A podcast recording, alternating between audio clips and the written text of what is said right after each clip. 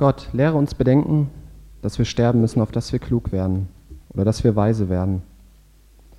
Man stellt sich die Frage, warum soll man überhaupt weise werden im Zusammenhang mit dem Tod? Es müssen doch eh alle Menschen sterben.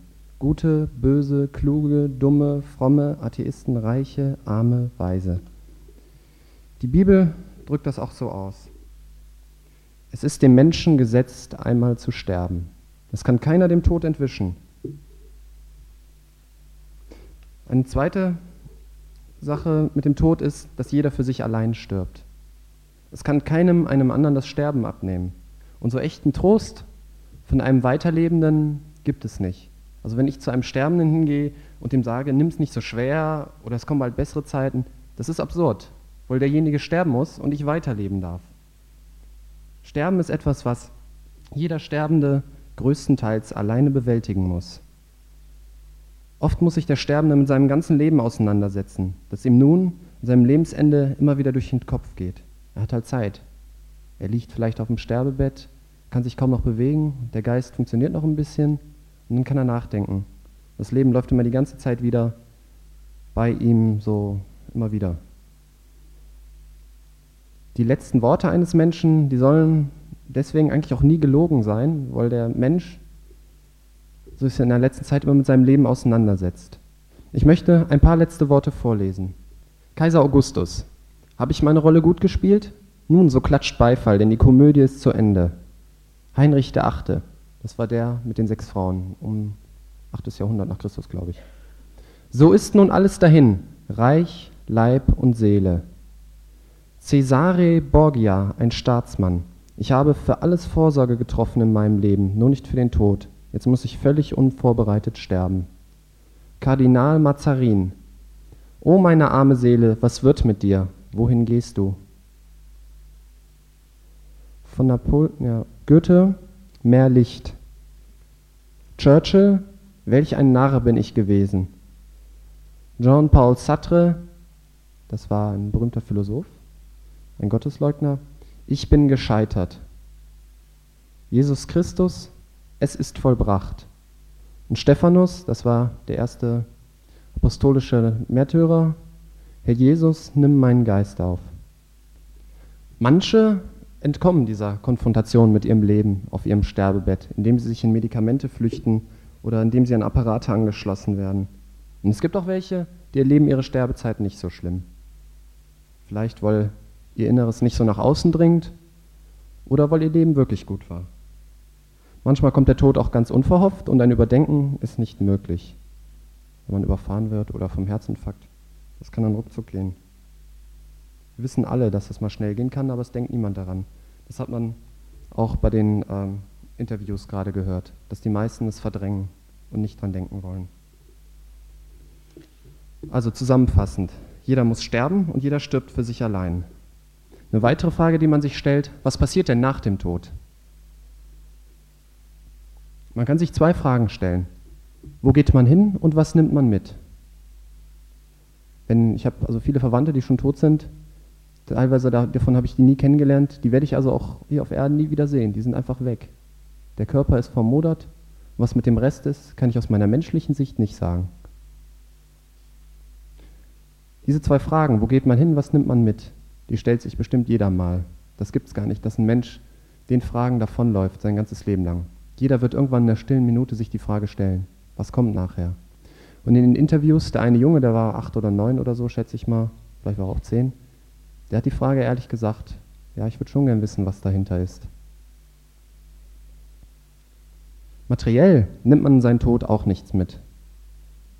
Der Körper vermodert und ja, selbst Grabschätze oder so, die berühmten Pharaonen mit ins Grab gelegt wurden, die sind, werden inzwischen geplündert und selbst wenn sie nicht geplündert werden, sie nützen dem Toten ja letztendlich nichts. Er hat ja nichts davon. Es steht im Prediger 5, Vers 14, wie er aus dem Leib seiner Mutter hervorgekommen ist, nackt wird er wieder hingehen, wie er gekommen ist, wie er gekommen ist. Und für seine Mühe wird er nicht das geringste davontragen, das er in seiner Hand mitnehmen könnte. Wir können also unser ganzes Leben lang arbeiten, wenn wir sterben, ist alles futsch. Es wird vielleicht von unseren Erben verschleudert oder irgendjemand anders kriegt es.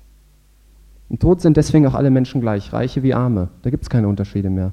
Auch Behinderte wie Nichtbehinderte. Der behinderte Körper vermodert genauso wie der, wie der Nichtbehinderte. Das macht überhaupt keinen Unterschied. Im Tod sind alle Menschen gleich. Und was mit dem Wissen, dem Charakter und den geistigen Fähigkeiten passiert, das weiß man nicht. Man könnte annehmen, weil das Gehirn ja auch vermodert, dass es auch alles verloren ist, zusammen mit dem Körper. Und manche Menschen sind mit dieser Sicht zufrieden. Wir haben das auch in einem, Interview, in einem Interview gehört, wo einer sagte, nach dem Tod gibt es nichts. Wenn, das Körper, wenn der Körper und das Gehirn vermodert sind, dann ist vom Menschen nichts mehr übrig. Dann wäre das Ansinnen des Narres, was wir in der letzten Folie kurz gesehen haben, bist du auf deinen Tod vorbereitet, wäre unsinnig. Wenn sowieso alles vermodert, braucht man sich nicht auf seinen Tod vorzubereiten. Ich bin davon überzeugt, dass jeder Mensch, der so denkt, sich das irgendwie eingeredet hat und dass in jedem Menschen ganz tief drin das Wissen ist, dass es nach dem Tod noch irgendwie weitergeht. Oft wird diese Frage auch verdrängt. Ja, ich denke nicht dran. Ich habe noch 20 Jahre. Ein 77-jähriger Mann, überlegt mal. Das Wissen wird verdrängt. Ich glaube, diese Fragen kann man nicht allein mit dem menschlichen Horizont beantworten. Und ich glaube, dass die Bibel Gottes Botschaft an uns ist und dort finden wir die Antworten, die wir für unser Leben brauchen. Was nach dem Tod passiert, da sagt die Bibel zu, in Hebräer 9, Vers 27, es ist dem Menschen gesetzt, einmal zu sterben, danach aber das Gericht. Jeder Mensch muss sterben. Hier deckt sich unsere menschliche Sicht mit der Bibel. In der Bibel steht auch ein einziges Mal. Das ist also ein ganz wichtiger Punkt. Hier wird also allen Reinkarnationstheorien widersprochen. Reinkarnation heißt, dass der Mensch einen Geist hat, der immer wieder neu in irgendeine Form des irdischen Lebens auf die Welt kommt. Und das ist eine Lehre, die in unserer westlichen Welt, auch in der östlichen, immer weiter vordringt und woran immer mehr Leute glauben und das immer mit so pseudowissenschaftlichen Beweisen unterstützt wird. Das ist eine ganz große Lüge, weil es dem Menschen die Tatsache verheimlicht, dass er sterben muss. Jeder Mensch muss sterben. Aber wenn er denkt, er kommt sowieso bald wieder auf die Welt, dann, ja, dann lebe ich halt. Wenn es schief geht, probiere ich es nochmal. Und das ist eine ganz große Lüge. Das klappt nicht. Man hat ein Leben und wenn man das versiebt, hat man sein einziges Leben versiebt. Es gibt dann noch die, in, in Indien ist die Reinkarnationslehre noch ein bisschen anders so. Dann sieht das so aus, wenn man, ähm, man schlecht gelebt hat, kommt man als Bettler wieder und wenn man gut gelebt hat, als reicher Mann. So ganz banal. Ist noch ein bisschen komplizierter, aber so ungefähr. Das führt dann auch dazu, dass die Leute, die in Indien verhungert, dass man denen sagt, ja, in deinem vorigen Leben hättest du nur besser leben müssen, dann wärst du jetzt reicher. Dann kann man schon diese Absurdität so eines Glaubens sehen. Und es ist auch so, in Indien wird diese Lehre, Reinkarnation, als Fluch empfunden. Und immer wieder neu, immer wieder neu. Und hier im Westen ist das mehr so, ja, ist ganz toll eigentlich und so, klingt ja logisch. Aber das ist alles Kappes. Jeder Mensch stirbt ein einziges Mal und jeder Mensch hat nur ein Leben, für das er verantwortlich ist. Im zweiten Teil des Verses kommt danach aber das Gericht. Gericht im Sinne von Bewertung. Viele Menschen glauben an ein letztes Gericht, oft auch jüngstes Gericht genannt. Das haben wir auch gestern gehört, wie wir mit Fragebögen von Haus zu Haus gegangen sind. Dass einige immer wieder gesagt haben, ja, letztes Gericht. Und ich sage meinen Kindern das ja auch, ihr müsst glauben, damit ihr im letzten Gericht bestehen könnt. Und das Rechtsempfinden sagt ihnen auch so, dass zwischen Menschen wie Gandhi und Hitler unterschieden werden muss. Dass eben nicht alle Menschen nach dem Tod gleich bewertet werden. Das widerspricht unserem Recht- und Unrechtempfinden. Und dieses Gericht gibt es auch. Davon bin ich überzeugt.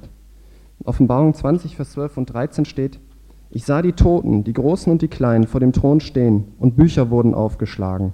Und ein anderes Buch wurde aufgeschlagen, welches ist das des Lebens. Die Toten wurden gerichtet nach dem, was in den Büchern geschrieben war, nach ihren Werken. Das Meer gab die Toten, die in ihm waren, und der Tod und der Hades gaben die Toten, die in ihnen waren, und sie wurden gerichtet, jeder nach seinen Werken. Bis hierhin sind sich alle Menschen einig, also viele, besonders hier in Deutschland, ja, es gibt Gott, es gibt ein letztes Gericht und so. Aber wenn man jetzt an den Punkt kommt, wie sieht das mit dir persönlich im letzten Gericht aus? Da fangen die großen Differenzen an zwischen Christen und gutkirchlichen Deutschen. Genauso wie jeder Mensch letztendlich alleine für sein Leben alleine verantwortlich ist und wie jeder Mensch alleine stirbt, genauso wird sich jeder Mensch allein von diesem Gericht verantworten müssen. Der Richter ist absolut unbestechlich und absolut gerecht. Unser ganzes Leben, all unsere Taten und Gedanken sind das Beweismaterial. Wir können nichts verschleiern und verbergen. Und für die Urteilsgebung ist der Richter zuständig und er hat sich auf zwei mögliche Urteile festgelegt. Freispruch oder schuldig. Stell dir einmal vor, du würdest jetzt vor seinem Richter stehen, mit all deinem Leben, was du bisher gelebt hast, mit all deinen Gedanken und all deinen Taten. Freispruch oder schuldig? Wie würde dein Leben von einem absolut gerechten Richter bewertet werden? So lala, halber Freispruch, bin gar nicht so schlecht, weiß nicht.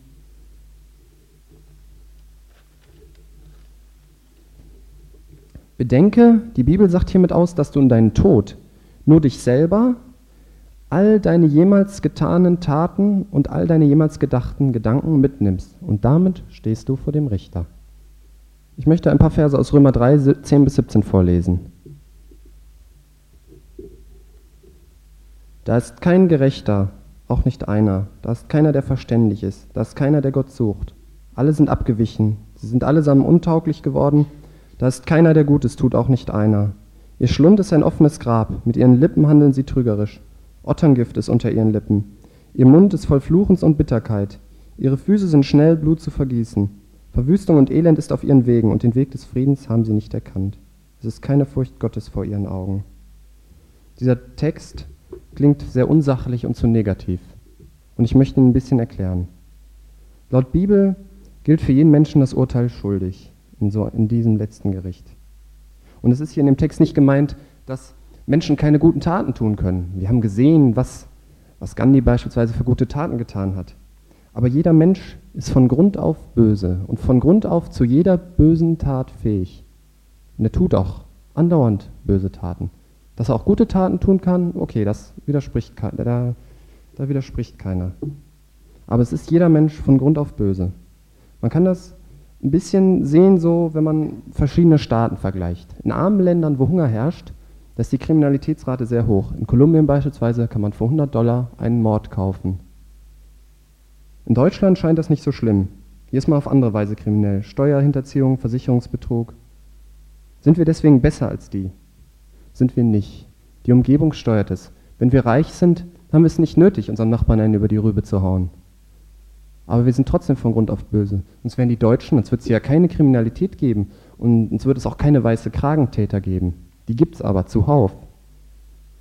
Und vor diesem letzten Gericht ist sogar eine Lüge schon kriminell. Und ein böses Wort.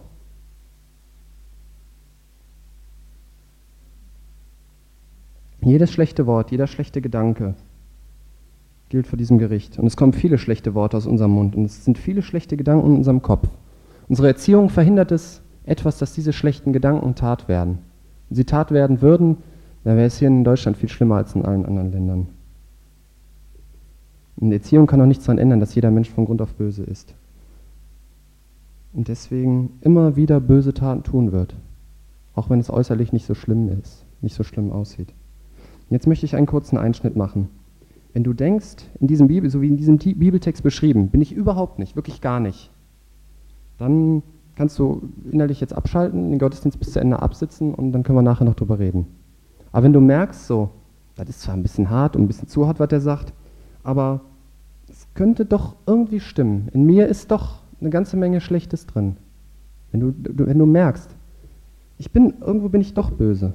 Auch wenn es natürlich nicht so schlimm wie in dem Bibeltext zu sein scheint. Aber wenn du merkst, irgendwo ist das, irgendwo ist das Böse in dir, dann möchte ich dir jetzt den Ausweg sagen. In Lukas 5, Vers 31 und 32 wird dieser böse Zustand mit, dem Kranks, mit einer Krankheit verglichen. Jesus antwortete und sprach zu ihnen, nicht die Gesunden brauchen einen Arzt, sondern die Kranken. Ich bin nicht gekommen, Gerechte zu rufen, sondern Sünder zur Buße. Wenn ein Kranker sagt, ich bin gesund und geht nicht zum Arzt, obwohl er eigentlich den Arztbesuch dringend nötig hätte, dann wird er auch nicht gesund. Es geht erst der zum Arzt, der anerkennt, ich bin krank. Genauso ist das mit Jesus. Wenn man sagt, ich bin gut, ich tue recht und scheue niemand und in mir ist eigentlich nichts Böses, ich könnte problemlos vor einem letzten Gericht bestehen, habe ich gar keine Schwierigkeiten mit, der wird auch nie zu Jesus finden. Aber die Leute, die merken, irgendwie stimmt das schon. Da ist irgendwas nicht richtig in mir. Irgendwas ist da böse in mir. Der kann Buße tun. Buße tun heißt Umkehr zu Jesus hin. Das bedeutet, dass ich mein ganzes Leben ihm zur Verfügung stelle. Es ist dann sein Eigentum. Das kann man, indem man mit Jesus redet. Man kann ihn zwar nicht sehen, aber er hört trotzdem alles, was man sagt. Man sucht sich eine einsame Ecke und spricht dann ehrlich mit Jesus. Ehrlich ist das Wichtige. Jesus, ich kann dich nicht sehen und ich glaube auch bisher nicht an dich und ich hatte nie irgendwer einen Draht zu dir. Aber irgendwie merke ich, dass ich vor einem Endgericht, wie es in der Bibel steht, nicht bestehen könnte. Dass irgendwie mein Leben dafür nicht reicht. Komm in mein Leben und herrsche du jetzt in meinem Leben. Die genaue Wortlaut ist nicht wichtig. Aber wichtig ist, dass man ehrlich ist. Das ist überhaupt der, der wichtigste Punkt, wenn man mit Gott spricht. Und dies miteinander sprechen, das nennt man Gebet. Gebet ist also nicht vorformulierte Sachen ablesen, sondern Gebet ist ehrlich mit Gott reden. Wenn man das nun so macht, dann kauft man die Katze im Sack, weil man ja gar nicht weiß, was passiert, wenn Jesus die Herrschaft übernimmt. Da ich heute nicht über alles reden kann, können wir dann nachher drüber reden, wenn wir hier zusammen Mittag essen. Ich möchte erst nochmal erklären, warum die Umkehr zu Jesus notwendig ist. Es wurde deutlich, dass jeder Mensch vor diesem letzten Gericht schuldig ist. Oder ja, dass er in diesem letzten Gericht schuldig gespro gesprochen wird. In Johannes 3, Vers 18a steht, wer an ihn glaubt, wird nicht gerichtet. Glauben heißt nicht einfach nur für wahr halten. Glauben heißt, dass man Jesus vertraut, dass man Jesus sein Leben gegeben hat. Also das ist ein wichtiger Unterschied, weil ja sagen ja heute alle Menschen, dass sie irgendwie glauben und jeder glaubt ja sowieso irgendwie an seinen Gott. Aber ein bisschen nachhakt, ist überhaupt keine Beziehung zu Jesus da. Diese Beziehung, darauf kommt es an und die kriegt man nur, wenn man sein Leben Jesus gibt. Und wir kommen alle ins Gericht, wir sind alle schuldig, ob wir nun noch so gut oder so schlecht aussehen, außer wir haben Jesus. Dann können wir diesem Gericht entkommen. Der Mensch, der Eigentum Jesu ist, kommt nicht in dieses Gericht. Vers 18b, wer aber nicht glaubt, ist schon gerichtet, weil er nicht geglaubt hat an den, Sohn, an den Namen des eingeborenen Sohnes Gottes. Eingeborene Sohn Gottes ist Jesus. Alle anderen kommen in dieses Gericht und werden verurteilt. Eine Ausnahme bilden die Menschen, die nie Gelegenheit hatten, Jesus kennenzulernen, so verborgene Völker oder abgetriebene Kinder. Wie Jesus die bewertet, das weiß ich nicht. Ihnen hat ja niemand den Ausweg aus ihrem von Grund auf bösen Wesen gezeigt. Aber Jesus ist absolut gerecht. Aber für uns gilt, Johannes 15, Vers 22. Was Jesus damals zu den Juden sagte, das gilt für uns heute genauso. Wenn ich nicht gekommen wäre und zu ihnen geredet hätte, so hätten sie keine Sünde. Jetzt haben sie aber keinen Vorwand für ihre Sünde. In Deutschland, in der ganzen westlichen Welt hat jeder schon mal das Evangelium gehört. Außer vielleicht abgetriebene Kinder. Die natürlich nicht. Und es kann sich keiner rausreden, er hätte da noch nichts nie gehört und unschuldig wie ein Häschen und so. Das geht nicht. Alle anderen kommen ins Gericht und werden verurteilt. Ich lese nochmal Hebräer 9, 27, 28 vor. Und wie es dem Menschen gesetzt ist, einmal zu sterben, danach aber das Gericht, so wird auch der Christus, nachdem er einmal geopfert worden ist, um vieler Sünden zu tragen, zum zweiten Mal ohne Beziehung zur Sünde denen zum Heil erscheinen, die ihn erwarten. Dieser Jesus hat unsere Strafe getragen, die Strafe, die uns zusteht. Der Schuldigspruch, vor dem letzten Gericht. Den hat Jesus am Kreuz getragen. Und deswegen werden wir freigesprochen. Er ist unser Bürger. Wenn wir Jesus unser Leben übergeben, dann werden wir Eigentum Jesu und werden durch automatisch freigesprochen, weil Jesus unsere Strafe schon bezahlt hat. Deswegen brauchen wir als Eigentum Jesu, als echtes Eigentum, gar nicht in dieses Endgericht, sondern wir kommen nach unserem Tod direkt zu Jesus und leben dort dann ewig. Eigentum Jesu zu sein, hat erhebliche Auswirkungen hier. Das hörte sich jetzt bisher alles so an, als wäre Glaube ein Vertrösten aufs Jenseits. Das stimmt nicht. Das ewige Leben fängt hier schon an. Und ewig heißt ist nicht nur eine Zeitangabe, sondern ist auch eine Qualitätsangabe. Jesus sagt, ich bin gekommen, dass sie das Leben in Fülle haben. Und weil wir nicht unbegrenzt Zeit haben, können wir danach noch weiter darüber reden. Deswegen ist die Frage, des Narren doch nicht so absurd. Und bist du jetzt auf diese Reise vorbereitet? Oder sollte dir der kleine Hofner den goldenen Zauberstab geben müssen? Amen.